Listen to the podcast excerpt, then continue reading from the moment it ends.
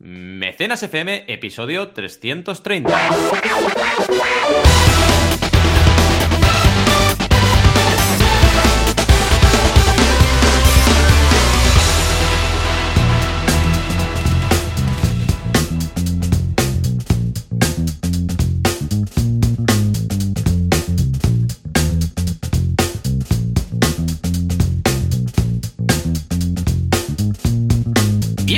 Bienvenidas a Mecenas FM, el podcast donde hablamos de crowdfunding, financiación colectiva, herramientas para lanzar proyectos con marketing y con un cóctel fantástico, maravilloso, que siempre nos permite lanzar nuestros proyectos y aprender claves para ello. Como siempre, cada semana, aquí estamos, Joan Boluda, consultor de marketing online y director de la Academia Online para Emprendedores, boluda.com, y yo mismo, Valentí Aconcia, consultor Oh, yeah. de crowdfunding y mi academia, ahí la tenéis en banaco.com con V y dos Cs. ¿Qué tal, Joan? ¿Cómo estás? Hola, ¿qué tal? Muy bien, muy contento de estar aquí porque antes de empezar el programa hemos arreglado el mundo. Y siempre va bien arreglar el mundo, ¿sí o no?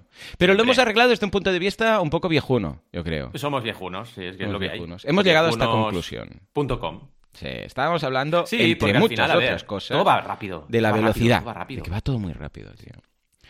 Tienes la sensación, es lo que decíamos, si tú andas y te tropiezas, estás a tiempo de hacer algo. Pero si estás corriendo y te tropiezas, es poco probable. Pero si vas en bicicleta y te tropiezas, la leche puede ser impresionante, ¿no? Entonces, estábamos hablando de esto, que todo es demasiado, o sea, llevamos un ritmo tan frenético ah, a nivel de sociedad, ojo, ¿eh? Luego cada uno, evidentemente, pues lo, lo puede moderar, ¿no?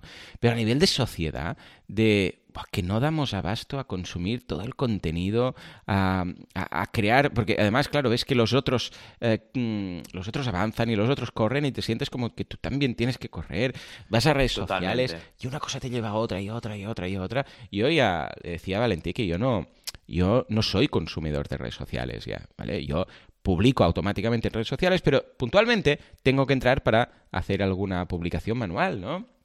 Por ejemplo, en, en boluda.com ya sabéis que hay una bolsa de trabajo y eso pues yo lo hago manual. Cuando hay alguien, lo podría automatizar, pero quiero ver la oferta primero, ¿no?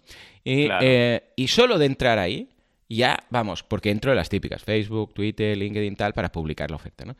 Y solo de entrar ya te sientes como le decía a Valentí eh, en la película de Ulises, de los viajes de Ulises, cuando están los marineros que pasan por donde las sirenas, el canto de la sirena, que está ahí con el link bait y con titulares y no sé qué, hazme clic. Eh, las sirenas Sí, de sí. Ulises, las mermaids eh, de Ulises, son las redes sociales hoy en día. Tal cual. Es así. Mira, yo hay una cosa, un paralelismo que en el premecenas no te lo he comentado y es curioso. Yo ya sabéis que estuve nueve años en la tele, ¿no? Estuve de ejecutivo de cuentas. en Mediaset. y, y yo ahora cuando entro a YouTube, ¿vale? Muchas veces me siento en la tele, porque dices, es que al Ya. final estamos volviendo a lo mismo. O sea, era el ¿Verdad- cambio. verdad que lo ves repetido todo? La tele iba a des- Pero lo ves repetido. Dices, pero si es lo mismo. O sea, es lo mismo. Sigue habiendo anuncios, sigue habiendo. Y dices, eh, no sé, ¿por qué hemos llegado aquí? Ojo, hablo de, digamos, lo masivamente consumido en YouTube. Cuidado, ¿eh? No hablo de un canal que tenga 10.000 suscriptores, no. O, o- o 1.000, ¿eh? Hablo de los que tienen millones. Ahí sí estamos en lo mismo. Estamos Sí, espectáculo. Estamos en circo.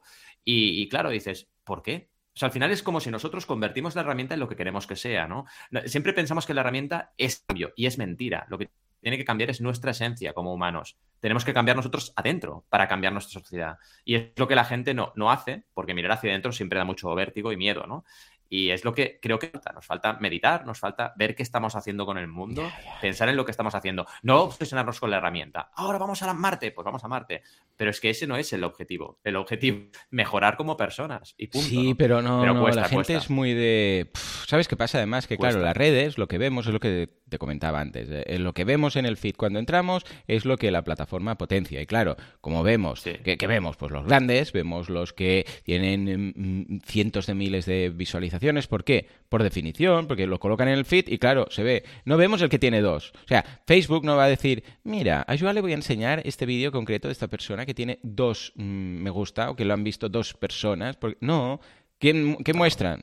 Lo- lo- Los grandes, ¿vale? Entonces, ¿qué ocurre?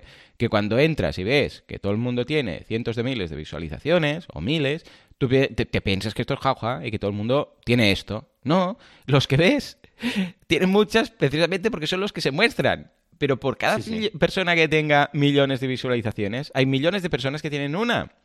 Pues claro, este es el problema, que piensas que esto es lo que hay y claro, pues mm, la gente se es que incluso se deprime porque ve que a él no le funcionan estas cosas. Bueno, y ya no a nivel profesional, también luego a nivel personal. O sea, los adolescentes que ven todo lo que se está viendo en redes sociales de eh, el, joven este millonario con su novia top model en un yate, claro, de repente él, lo que te decía antes, ¿no? Que está viviendo en casa de sus padres y que con esfuerzo y trabajo llegan a fin de mes porque son una familia trabajadora y tal, o bueno, pues mira, se gana la vida, pero tampoco pueden ir, yo qué sé, pues mm, cada año de vacaciones, un mes a Disneyland, ¿vale? Eh, claro, y, y se deprimen y porque ven la la, el derroche de toda esta gente, mm. ¿vale? A nosotros ya nos da igual, o sea, ha llegado un punto que cuando tienes un poco de criterio, o sea, es que esto ni lo miras ya, porque ¿qué sacas de ganar todo esto?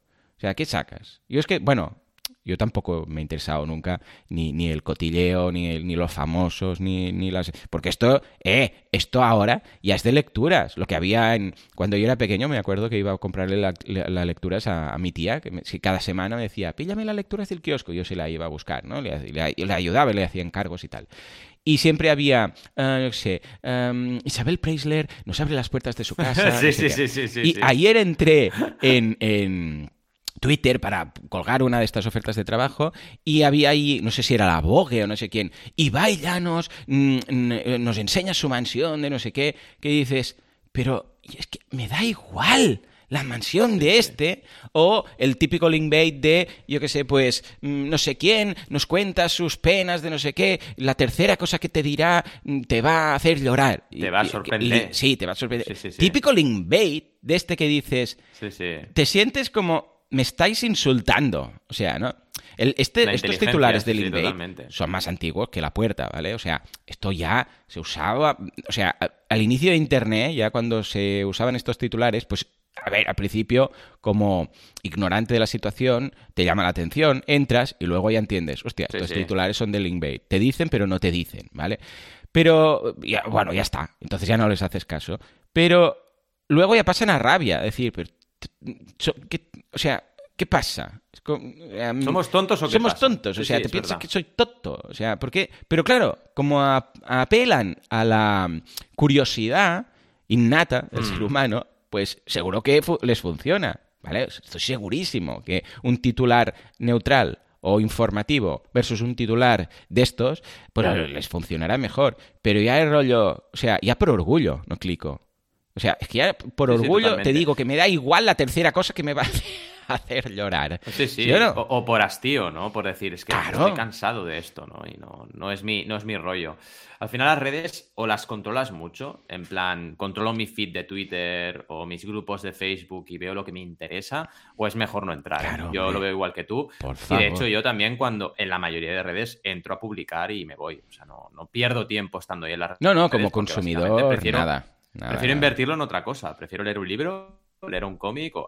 y por eso yo creo que, igual nos estamos haciendo viejos, ¿no? Porque esto suena mucho a lo que dirían nuestros padres cuando éramos peques de, yo qué sé, pues de otra cosa que en ese momento nos gustara, ¿no? Yo, creo que la diferencia es que hmm. eh, nosotros, que hemos visto tantos cambios, yo no, yo no reniego de una herramienta de entrada porque sí. Yo lo que intento hacer es analizarla. un poco el papel de, padres, ¿no? Muchas veces es, ah, los videojuegos son una porquería, ¿no? Pero tú no has jugado. Yo, siempre entro y, entro a jugar, digamos, ¿no? O sea, entro a jugar a, donde sea, a, redes, a donde... Pero si luego cuando entro veo que eso no vale la pena, digo, pues adiós, no, no me voy a quedar aquí haciendo el tonto, ¿no? Porque todo el mundo lo haga. Y es un poco lo que pasa, es tener ese criterio. Y ese criterio en el fondo lo puede tener también la gente joven. Simplemente es, oye, tener la cabeza bien ordenada y saber lo que te compensa y lo que no. Porque cuando empecé era distinto. Cuando empezó Facebook, Facebook estaba guay. Estaba muy bien. Sí, Conectaba sí, Ojo, y que sigue. A ver, ¿eh? Te digo algo. Mi madre, por ejemplo, que usa Facebook, ah, usa Facebook de una forma muy, muy limitada. Ella entra, de vez en cuando sube la foto de un nieto que está haciendo algo cuco, y las amigas de cuando iba a las monjas, pues le dicen, ¡ay, qué bonito! qué no sé qué! Se parece. Y ya está. O sea, también existe, ¿eh? Este tipo de usuario, pero, pero es lo que dices tú. Antes era como guay, ¿vale? Y veías ahí, pero ahora cada vez más cuando en algún momento he entrado y he visto alguna foto de alguien o piensas, ¡ay! Fulanito, no sé qué, y miras, y típico que la última actualización es del 2019. o del 2017, Sí, sí. ¿sabes? Que subió una foto no sé cuándo y ah, ahora están en otra red, ¿no? Pero sí, sí. Antes era como un punto de encuentro. Ahora es, Dios mío, entro aquí, Ahora es una pero para so- soltarlo y cerrar la puerta rápido e irme, porque esto no hay quien lo aguante. Pero Totalmente. es lo que dices tú, ¿eh? Al menos entras, miras, valoras y dices, menuda pérdida de tiempo. Me, Pero no da lo pérdida de hecho, tiempo, es que al final probado. es eso. Sí. Es un poco, pero a ver, eh, también va a caracteres, ¿no? Porque ahora, por ejemplo, Juanma nos preguntaba en el chat si creemos que la gente puede llegar a mm, pagar por, por ejemplo, eh, entrar en un membership site y, y gracias a ese membership site, pues estar más cerca del día a día de un famoso o famosa, ¿no? Seguro. indudablemente, esto sí. Seguro. Y esto ¿no? Instagram ya está empezando a hacer algunos pinitos Sí. con suscripciones y cosas. Mm. Exacto. Y si podría ser crowdfunding, también te digo que sí, por supuesto. Sí, si quiere la gente famosa hacer de eso una campaña solidaria o de lo que le dé la gana, lo puede hacer. Siempre que haya un objetivo, sería crowdfunding. Otra cosa es que lo pongan o no. Pero ¿a dónde voy? Voy a que eh, a nivel de carácter hay gente Hmm. a la cual el famoseo le da igual. A mí me pasa. O sea, yo, por ejemplo. Eh, una anécdota que tengo es que estuve en un programa de la Emma García, ¿os acordáis? Emma García de Telecinco. No, yo estuve en un programa de ella Mm, grabando eh, una, una publicidad para un cliente. mm, Y, y yo no me presenté a ella. mm. O sea, estaba ahí trabajando con mi cliente y mi trabajo era estar con mi cliente. Claro, O sea, a mí me daba igual que estuviera Emma García. sí. Emma García ni la conocía, me daba igual. Y la tía vino toda enfadada, caminando, en plan, ¿y quién es este? ¿Quién eres tú? Y yo, bueno, y le dije, ah, muchas gracias, encantada, pero como sorprendida por decir, Mm. jolín, este tío no me ha dicho nada. Y no puede ser que alguien no me diga nada porque todo el mundo me dora la píldora, ¿no? Y me quedé en plan diciendo, ostras, es que yo soy así. O sea, es que a mí me puedes poner un famoso muy famoso al lado comiendo en un restaurante y yo no le diré nada. Mm. Hombre, porque es su intimidad. claro. Yo, yo paso a decirle nada, ¿sabes? En cambio, la gente, jolín, es que va a hacerse fotos con la persona, ¿no? Sí, y dices, no sí, sé, sí, no, no, no. No lo entiendo. Yo creo que va un, poco también a caracteres, ¿no? Pero la mayoría de la gente, vaya, pagaría lo que fuera, ¿eh? Yo es ver que prefiero no conocer a la persona directamente, Pero porque yo también, yo también. tengo a veces miedo que un profesional que me pueda caer bien mm, pase a no caerme bien, ¿sabes? Hmm. Alguien que dice, sí, sí, es un imbécil en el día a día. Casi Sí, que sí. prefiero no saberlo. Típico actor que te gustan las pelis y después te dicen, uy, pues es un hijo de puta, no sé qué, racista, tal y cual. Pero joder, sí. macho, ya no las voy a, ya no voy a ver las pelis con, mm, con la misma intención. Ahora ya, jo, ¿sabes? Casi Sí, que prefiero. Es un buen, es un buen símil. Sí, sí, prefiero no enterarme. Prefiero no enterarme. Eh, me Sí, gustan sí. las películas, las miro. Punto. Lo que pasa es que, claro, somos curiosos. O sea, la, la raza humana es una raza curiosa, para bien y para mal. ¿Vale? Entonces, claro, todo esto hace que, mm, no sé, vaya, pues ya te digo, ¿eh? Mm, ¿Qué, qué hay? de- no sé, igual... Sí, a ver, te digo algo. Si a ti te hace feliz, ¿vale? Mirar la mansión de no sé quién y entras y curioseas y tal, Sí, y sí. te sientes mejor como persona, adelante. Yo no digo que no, ¿vale? Porque también, no sé, la gente ve programas de estos de tomate y del corazón y de estos de, de chicos y chicas y no, ¿cómo era eso? De viceversa. Eh, hombres, mujeres, no sé qué. Mujeres, no sé, si hombres existe. No sé, no sé aún si existe, ¿vale? Bueno, y supo si tú ves esto y, y te hace, te distrae de tu día a día y te hace feliz y tal, vale, no ningún problema. A mí personalmente no, porque no me llena nada, ¿no? Pero si esto te tiene que hacer infeliz, o tienes que pensar, oh, mira, que no sé qué, o esto, qué rollo, o yo esto no lo tengo, o tengo envidia porque eh, yo, yo quisiera estar en su lugar, o... a- Eh, olvídalo. De Desaparece. Es que, por, por Dios, ¿vale? Y, y esto precisamente nos llevaba al tema de las, del, del metaverso, que está la peña flipada con el metaverso. El metaverso es más antiguo que, que, que, vamos, que la abeja al visillo. A ver, por amor de Dios, Second Life, ¿vale? Está ahí, ya tuvo su boom. Es que, claro, cuando, cuando somos un poco veteranos, ya hemos vivido todo esto. Y dices, pero si esto ya estaba. Lo que pasa es que ahora Sí. Facebook ha dicho, somos meta y el metaverso. Y todos los medios de comunicación, metaverso, metaverso, a vender propiedades en el metaverso. Yo aún no entiendo por qué la gente compra skins en videojuegos. Pues no, voy a comprar un terreno y una casa. Esto Sí, sí. ya lo vivimos. Muy loco todo. Gente comprando mansiones con dinero, de verdad. O sea, con dinero, ¿eh? Dinero real. Comprando mansiones en Second Life. Esto ya lo vivimos en su momento. Y ahora de repente la gente comprando, eh, una vez más, pues comprando terrenos en, en un metaverso. Estamos locos. O sea, Muy loco, igual muy sí que somos viejos. Yo qué sé, tío. No sé. Pero no lo veo claro. Bueno, yo creo que al final el criterio lo vas puliendo con la edad, eso es indudable, ¿eh? Pero vaya, es un tema de carácter también, porque tú y yo tampoco hemos sido nunca de, de- de seguir este tipo de, de tendencias, ¿no? Pero vaya, Eh, comentaba también, Hmm. eh, le estaba comentando en el chat que, que se mire Omeis y Pricio, que precisamente son crowdfunding, eh, yo llamo de, eh, de donación con recompensa. Vale. Y ahí la gente pagaba por, por ejemplo, poder tener una cena con George Clooney. Sí, esto es un que pasa es que lo bueno sí. era que todo ese dinero iba a una causa solidaria. Pero ya, ya existi- ha existido esto, ¿no? Lo que preguntaba él de si la gente pagaría por algo así. Es que pagan, pagan. Por supuesto. Y oye, si además el crowdfunding es para algo solidario, entonces sí que, mira, al menos se le da una utilidad sí, interesante. ¿no? Eh, van a ver la casa de Ibai, pero ostras, el dinero va a, a- a UNICEF. Bueno, Vale, oye, lo puedo entender, ¿no? Ideal, ¿no? En fin, y sí, y también comentaba eh, yo gano que, que lo de Telecinco que lo tienen vetado en casa. Es que yo no veo la tele, la tele como tal, no la veo desde hace No, años, yo no tengo ni el cable de la tele. O sea, el Es cable coaxial típico de antena, el típico cable Sí, de sí, antena. no, yo en casa no lo tampoco. tengo. Mi tele está conectada a la luz, al enchufe, a la, para que funcione, y luego ya es todo mm, con, por Es el una wifi. pantalla. Por el wifi me llega, Sí, sí, sí, sí. es una pantalla, y por el wifi, eh, con, como es Smart TV, pues tenemos lo típico, YouTube, Netflix, estas cosas, ¿no? Y ya Sí, está. sí. Y ya está. Y YouTube, En fin, cada es- vez es poder estoy escoger. más mm, considerando más intentar quitarlo de la tele, YouTube.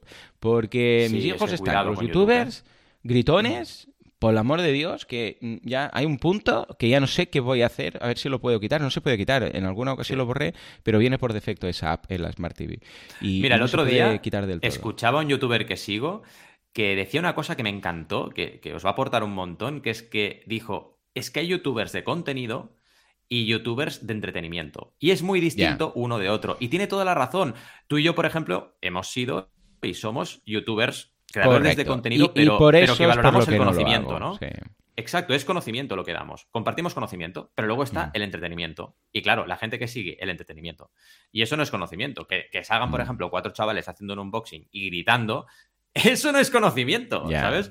Y ese tipo de contenido, yo creo que al final acaba siendo nocivo, ¿no? En Sí, cambio, el otro en alguna ocasión he intentado vetar canales y tal. Lo que pasa es que cuando lo ves con la app no, no acaba de funcionar y tal. Tienes que estar ahí, no por mí, sino por los peques, ¿eh? Y poco a poco, pues lo que dice también por aquí Juanma, dice, hay canales de mucho valor, claro. Sí, Tenemos de que intentar, muy buenos. sí, intentar Eh, estar ahí cuando están viendo YouTube. Ahora, pues mira, mi hijo por suerte está con el tema de Minecraft, que dentro de todo, pues mira, es construcción Sí. en 3D, con lo que, que está bien, ¿vale?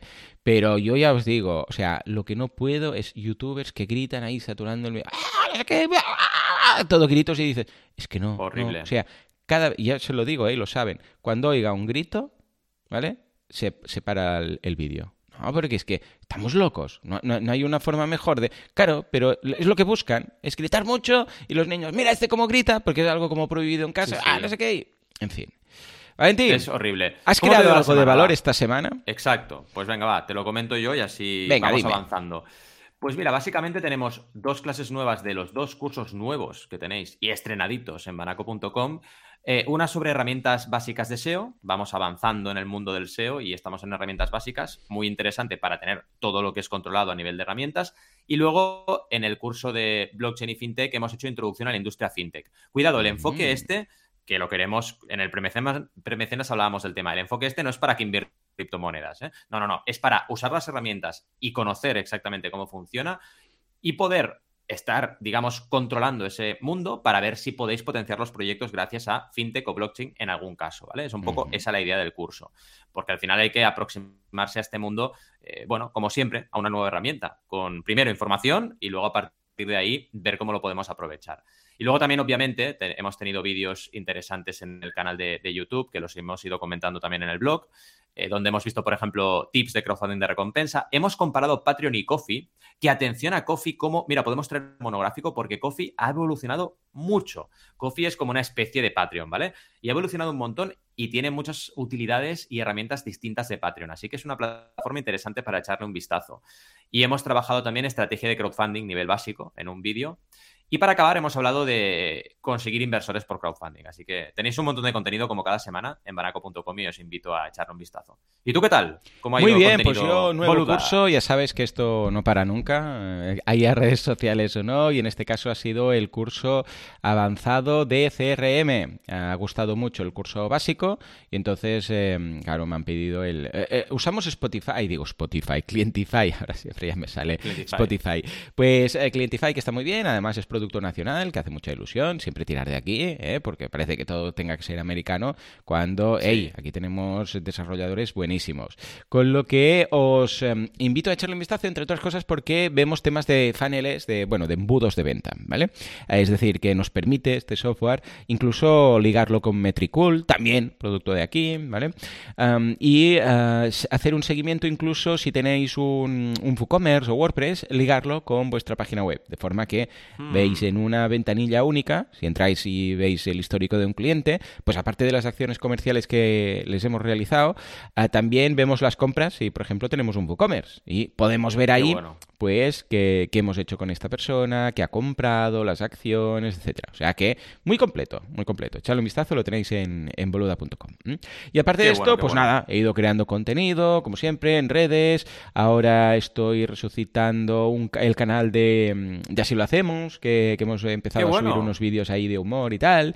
Y bueno, bien, la verdad es que una semana que he notado que todo ha, mm, todo ha vuelto a la normalidad. Bueno, normalidad. A ver, me refiero a que ya hemos pasado las, eh, las navidades, la cuesta de enero, y ahora ya es una semana de carril de aceleración. ¿Sabes? Cuando vas a la autopista que hay el carril de aceleración, pues lo he Exacto, notado. Vas ahí pillando velocidad. Sí, sí, sí, lo he notado en suscripciones mías de clientes, lo he notado también en la bolsa de trabajo, en, Boluda, ah, que cada día, ahora mm, precisamente dentro de nada voy a subir otro encargo, ah, cada día hay igual dos o tres mm, ofertas de trabajo ah, en esta semana, con lo que mm, todo esto son señales que está funcionando todo bastante bien, ¿vale? O sea que yo muy contento.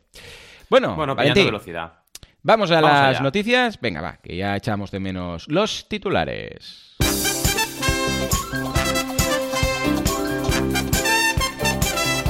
Empezamos con la energía solar. ¿La ha inventado el crowdfunding? ¿El crowdfunding se beneficia de la energía solar o la energía solar del crowdfunding? Vamos a verlo. El Museo de Ghibli fue salvado, atención, por Totoro, no, por crowdfunding. Y no nos vamos de Japón, nos quedamos en él porque el rey japonés del crowdfunding, atención, espera salir a bolsa. Oh yeah. Bueno, bueno, bueno. Yo pensaba que hablaríamos de Exploding Kittens, que se ve que han hecho una cosa muy mm. rara, muy rara, con unos regalos de un euro y no sé qué. Pero, pero, pero, Energía solar por crowdfunding. A ver, ¿qué pasa? Llegará, llegará. Llegará Exploding Kittens. Sí, ¿verdad? Es que tenemos muchas noticias en la cola, pero bueno. Sí, tenemos que elegir, tenemos que elegir. sí, sí. Esta es muy buena noticia. A ver, cuenta. La verdad.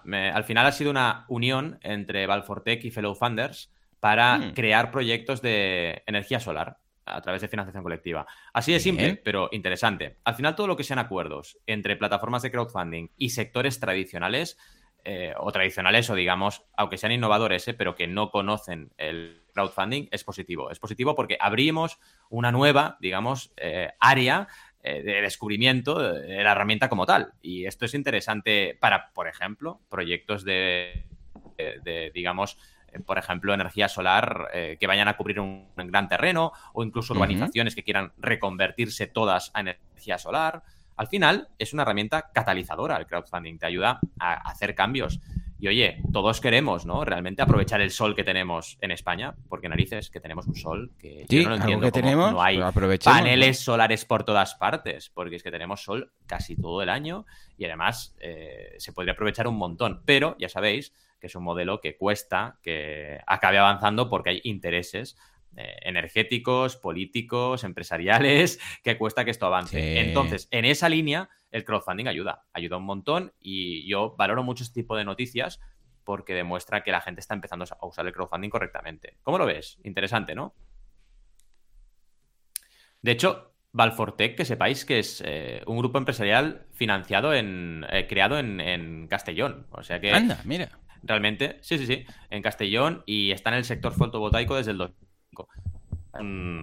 digamos, uno de los pesos pesados a nivel español de este tipo de, industria. Y Fellow Funder, sabéis que lleva años también en crowdfunding desde el año 2016 y va creciendo, va creciendo. Y además, pocas plataformas tenemos de crowdfunding españolas en crowdfunding financiero, digamos, inversión préstamo. Sí, sí, creo que es bueno que vayan avanzando, ¿no? En fin, ¿cómo lo ves esto? Bien, ¿no? Súper bien, súper positivo. Noticia de esas del crowdfunding que nos gusta a nosotros, ¿eh? No del crowdfunding de teletienda. O sea que guay. Pero creo que la siguiente noticia va a superarlo, ¿sí o no? Estamos hablando del Museo yo he Ghibli. Estado... ¿Sí? Yo he estado presencialmente en el Museo oh, Ghibli. qué guay. Claro, ¿Cuándo fue? ido a Japón dos, dos años. Estuve dos años en Japón, bueno, en dos viajes consecutivos de, de en dos años. Bueno, tenemos que decir que Estudio Ghibli, para los que no sean tan fans del manga Sí. como nosotros, son los Hombre. creadores pues de, de grandes como Totoro, por ejemplo, entre otros, Mm. Entre muchas, ¿vale? Pero Sí, sí. que había como un museo que yo no, no sabía ni que existía, la verdad. Cuéntame, a Muy ver, guapo. ¿qué pasaba? ¿Que tenía que cerrar o algo? Es un museo, es un museo pequeñito, pero muy Ajá. bien hecho. Muy bien hecho que entras y realmente te transporta a todo Sí. ese universo. Qué y sí, sí, guay. debido, debido a la pandemia, tenía, tenía mucho riesgo de cerrar. Es que, claro, un Ay, sitio claro, como este, claro, claro, que es visitado por, bueno, decenas de miles de personas cada semana, que de golpe, por tema restrictivo de viajes, pase a tener mil personas, por ejemplo, de 10.000 a 1.000, ¿no? Claro, es una caída bestial. ¿Cómo aguantas todo eso? ¿Cómo aguantas las personas? ¿Cómo aguantas el mantenimiento? Eh, Y claro, han sido casi dos años de, vacas flacas, digamos, en este sentido, ¿no? Eh, entonces, claro, en ese sentido, eh, se ha creado una campaña de crowdfunding para salvar, eh, para salvar el museo. Y se ha conseguido, se ha conseguido, se han llegado a recaudar la cantidad que pedían y a partir de ahí, pues han mantenido ese museo que, vamos, es un museo que para cualquier amante del anime, del manga, de la cultura japonesa o incluso gente que haya visto una película de, Ghibli, es una joya. Así que mira, una vez más tenemos hoy noticias muy positivas, ¿no? Una vez funding como herramienta para, oye, hacer algo bueno, que es salvar un museo que si no hubiera cerrado. Imaginaos esto, ¿no? Imaginaos que cierran un museo de algo que os apasiona. Es una pena. En cambio, con crowdfunding se puede evitar. Y esto pasó con muchas campañas. Acordaos en época de repasar los programas de, de época de pandemia, digamos, de, de- de confinamiento, que lo hablábamos un montón. De este restaurante que ha hecho crowdfunding, este local de ensayos que ha hecho crowdfunding. Y funciona si tienes una comunidad, evidentemente, evidentemente que valore eh, lo que tú estás ofreciendo como museo, ¿no? Buena noticia, ¿no? ¿Te parece? Súper buena noticia, además si tiene un poco de manga, un poco de friquismo, pues entonces es doblemente buena. O sea que, Hombre, claro. fantástico, encantado de la vida, claro que sí. Y nos vamos Japón, al ¿eh? último titular, pero sin salir de Japón. ¿eh? El rey Exacto. japonés del crowdfunding, a ver quién es, sale a bolsa. A ver, ¿quiénes son estas? Sí, sí. ¿Que es una plataforma? Camp, Campfire, sí, es una plataforma Campfire. y que financió desde 2011 eh, 50.000 proyectos financiado ya. O sea que es una plataforma 50.000. Bueno, grandecita, mm, grandecita. sí, pero tampoco es... mm, No, o sea, tampoco es inmensa, cuidado, ¿eh? no es Kickstarter, obviamente. Desde Claro, 2011 Kickstarter es medio millón. Claro, Sí, sí. estos son, sí, sí, que unos 4.000 al año, más o menos. Claro, Esto es que el en crowdfunding en meses- Japón. Ay, que, que tiro. Eh, Uy, de aquí que no tiro el vaso. Cuida, Dios mío, cuidado. Me he emocionado, me he emocionado. rabia, ¿eh? Ah, 300 y pico. Bueno, sí, bastante, bastante. Sí, sí, Sí. claro, igual son unos 300. A ver, el crowdfunding en Japón no es el crowdfunding estadounidense, obviamente. O sea, pensad que comparativamente Ya, Kickstarter ya, claro, es que eh, medio Japón es muy ¿no? pequeño, ¿eh? Si lo ves ahí en el Sí. mapa. Es pequeño. Tiene gente, porque Tokio tiene mucha gente metida, Sí. ¿no? Pero oye, realmente eh, no es una plataforma que digas mm, eh, estratosféricamente grande. Pero claro, es la número uno en Japón. Pasa igual que con Berkami. Berkami es la número uno en España.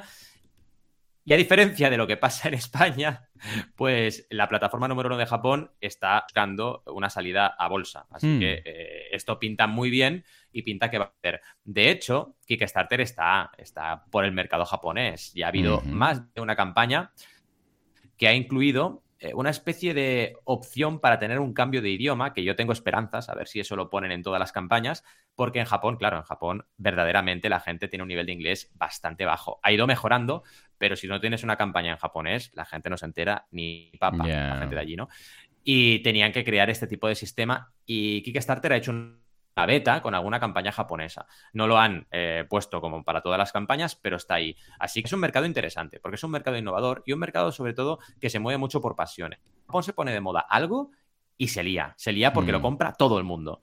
Y creo que eso es interesante para el crowdfunding siempre y cuando lo que se cree, como siempre, sea algo de utilidad y bueno, ¿vale? Porque si se pone de moda, yo qué sé, las orejitas de conejo y ya está, pues no tiene mucho sentido, ¿no? Pero vaya, que la noticia es esa, que Campfire va a ir a bolsa y que va a conseguir una ronda muy grande. Y una valoración, dicen, estiman de 1.800 millones de dólares. Toma. Así que realmente, Bien, cuidado, porque eh, puede ser una plataforma que oigamos hablar de ella bastante en los próximos años. Muy Buena bien, noticia, claro ¿no? En Sí. cualquier sí, caso. sí, sí, buena noticia, muy positiva y de las que, mira, las que no te animan porque si eres una plataforma es como si ahora, yo qué sé, pues Berkami saliera a bolsa. Bueno, se le queda un poco, pero hace ilusión, ¿no? Ver que hay esa posibilidad. Muy bien, pues nada, señores, ahora sí, sin más dilación nos vamos al tema del día, que hoy es interesantísimo, pues estamos hablando de crowdfunding, pero de productos o de eh, objetivos, o como le queráis llamar, de precio alto. Es decir, ¿qué pasa cuando la recompensa no son 20 euros, sino quizás 6.000? Vamos a ello.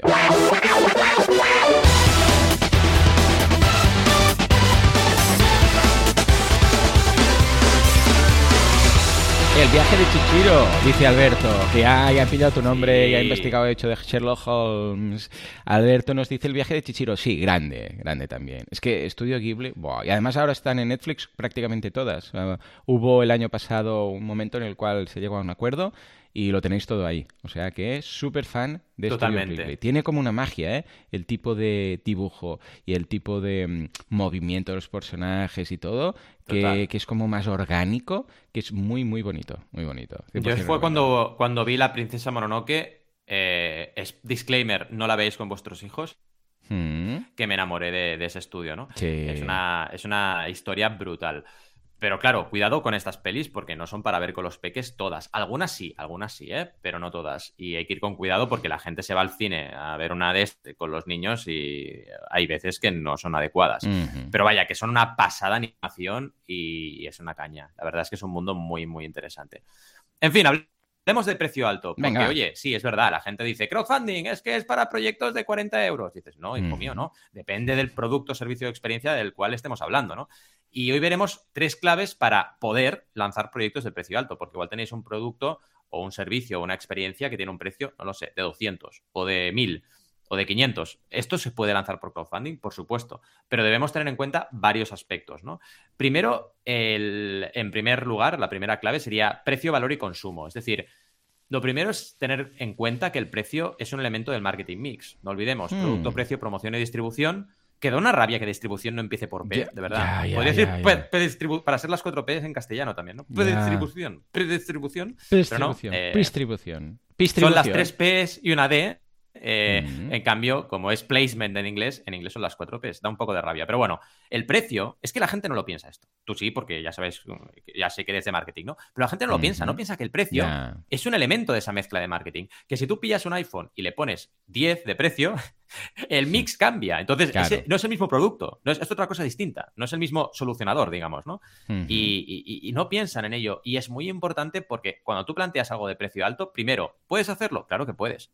Pero claro, el valor debe ir ligado al precio y la comunicación también. No puedes poner un producto, por ejemplo, de precios 300 euros y luego hacer un vídeo eh, grabado desde tu con un móvil y baja calidad. Porque claro, es que, claro, si quieres vender un producto de precio alto, tienes que vender calidad. De otra manera, ¿no? y otra cosa importante es que el precio comunica, ¿no? Tú ves algo de precio alto y básicamente tú piensas en valor alto. Es algo innato, lo tenemos en mente. Luego es real o no, depende. Hay productos de precio alto que te lo parece que tenga un valor alto, lo consumes y dices no. Y hay otros que sí. Pero ya esa ventaja la tienes, ¿no?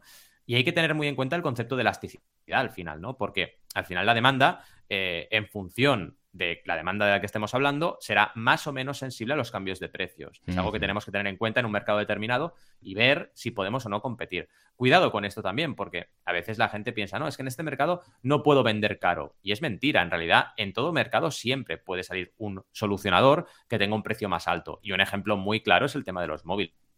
El tema de los móviles, tienes móviles desde 100 euros a móviles de 1200. Eh, claro. Eh, hay ahí una diferencia bestial entre un producto y otro. Y la innovación y la necesidad, el grado de necesidad de algo, afectan al precio. Lo veremos en las siguientes claves. Pero bueno, antes de eso, fijaos en un poco lo que decíamos, precio, valor y consumo. El caso de Cordata, que es hmm. un dispositivo que os dejamos el enlace en las, notas, que básicamente lo que hace es capturar el movimiento. Y sirve, por ejemplo, para videojuegos. Te pones unos sensores, haces una danza y esa danza la conviertes en un personaje de videojuego que hace una danza. Básicamente sería un poco el concepto. Claro, un producto así, como tiene una innovación alta y encima tiene un grado de necesidad alta para la gente que quiere, por ejemplo, hacer videojuegos, puede tener un precio alto. Y de hecho, el precio de este producto era 299 euros. Pero claro, para alguien que no necesite el producto, es que va a ser caro. Pero no es caro por el importe del precio, es caro porque el valor que aporta a esa persona en no es el suficiente como para justificar el precio que tiene.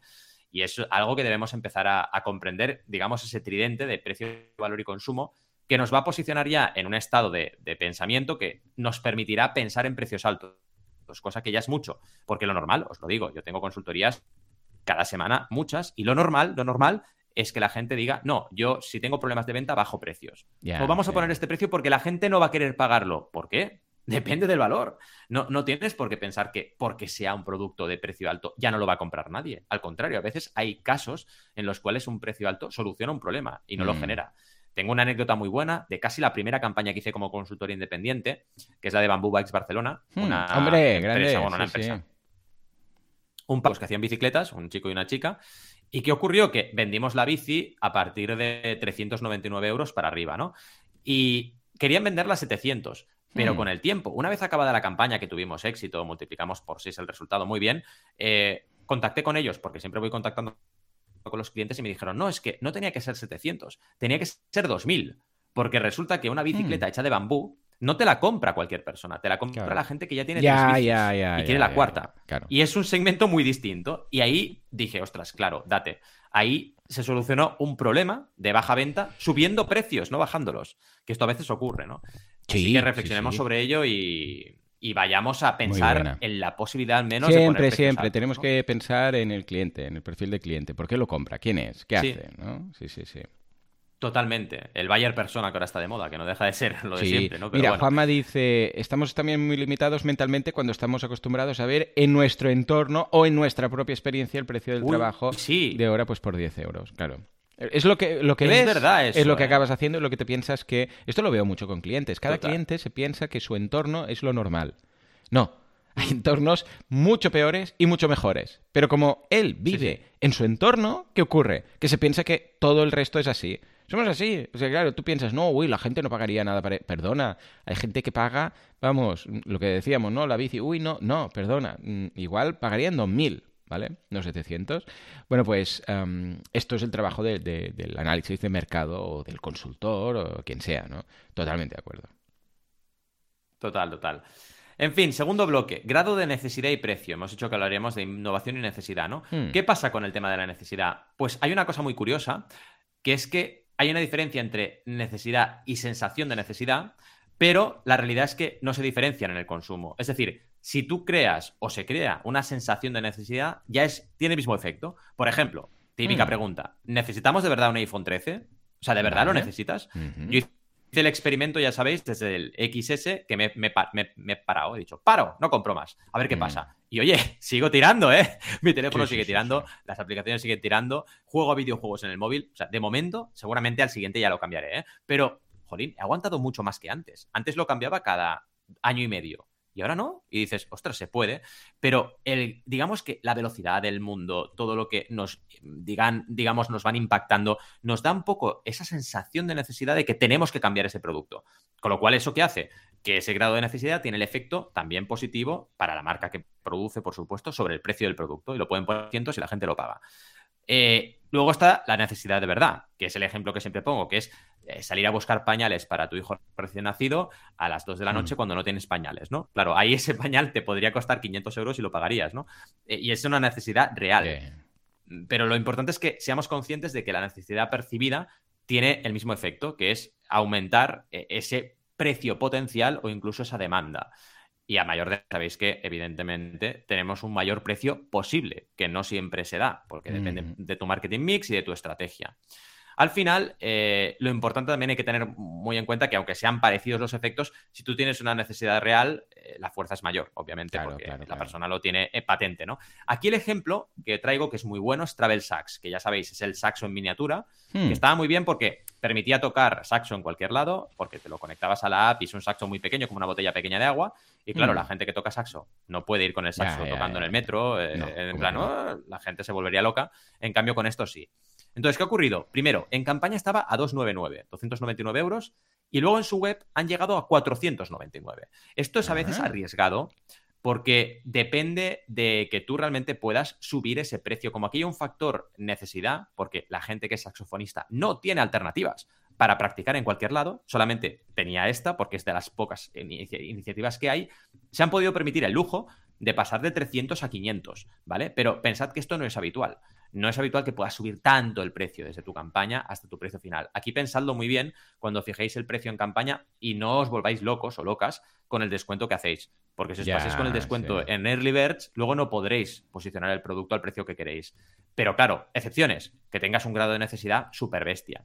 Pensad que esta gente eh, ahora ha creado ya la segunda versión también por crowdfunding del producto y lo han vendido en Indiegogo y ha funcionado muy bien. La primera campaña la hicieron conmigo en Kickstarter y llegamos a 100.000 euros. Así que, bueno, es un producto que, ya sabemos, grado de necesidad cuando es real, te permite poner precios altos o aumentar precios.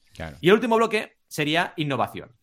Que aquí cuidado porque la innovación, la gente se piensa que es tecnología a punta, tiene que ser Bill Gates y Elon Musk que innoven, y no es verdad. Los míticos cuadernos, que son cuadernos para zurdos, eh, oye, era una innovación y era simplemente un cuaderno con los renglones inclinados para que el zurdo a la zurda no pasase su mano por encima de las notas, ¿no? Y era innovación y funcionó y tuvo un precio más alto que muchos cuadernos, obviamente. Entonces, si tenemos innovación, eso nos hace menos dependientes de oscilaciones de precio y nos permite eh, poner un precio más alto siempre que queramos.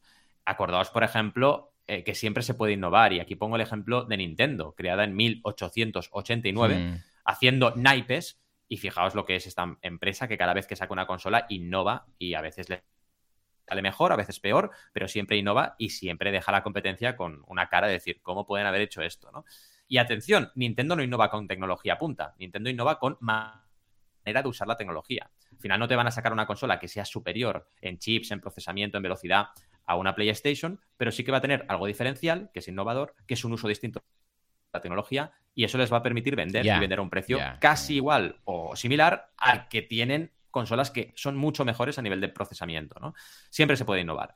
Pensad en la USP también, la Unique Selling Proposition.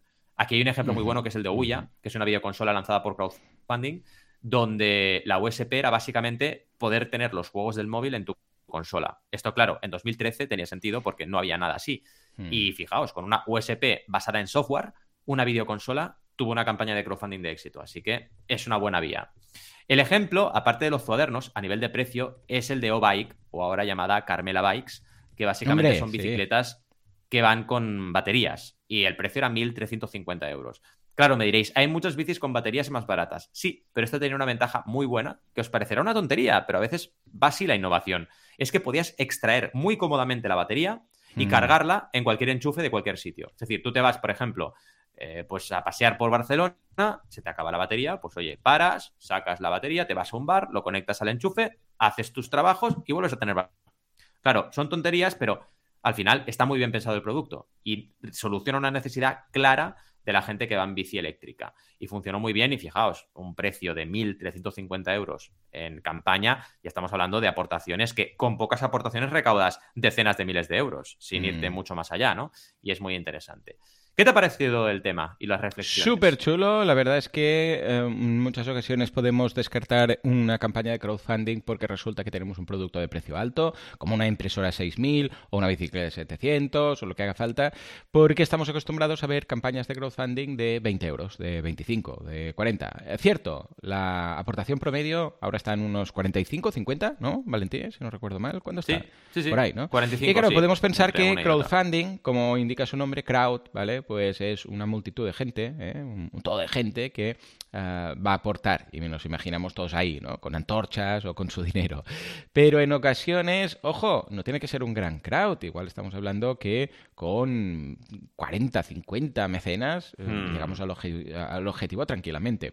Cierto es que es otro tipo de estrategia. ¿Eh? No, no, vamos a buscar una difusión ah, como, yo qué sé, pues eh, si, si fuera una, un producto con una recompensa de 20 euros, ¿vale? Sino que seguramente ah, ya tenemos, pues con el, como el caso de Vitrus, ¿no? Era Vitrus, ¿verdad? Ah, no, ¿cuál era? Las Vitrus Biotech. Vitrus Biotech, o el caso de las impresoras, ¿cómo se llamaba? ah, eh, Natural Robotics. Natural Robotics y tal, que mm. ya tienen clientes, y de hecho en Crowdays uno nos contaba, uno de los directivos nos contaba, no, no, si la gente ya estaba ahí esperando, ¿dónde, ¿qué hago con el dinero? Incluso un cliente mm. vino a la empresa con, con 6.000 euros ahí, diciendo, toma. La quiero, la quiero. claro, en ocasiones puede ser una herramienta muy interesante, pues, ah, para, para mm, un lanzamiento de producto de este estilo. Con lo que, hey, me gusta mucho este caso eso y igual, mira, daría como para un día analizar solo una campaña o varias campañas de, Hmm. eh, bueno, como lo que has hecho ahora, ¿no? Pero en la historia de, de Kickstarter, ¿no? ¿Cuál ha sido la recompensa más grande o el producto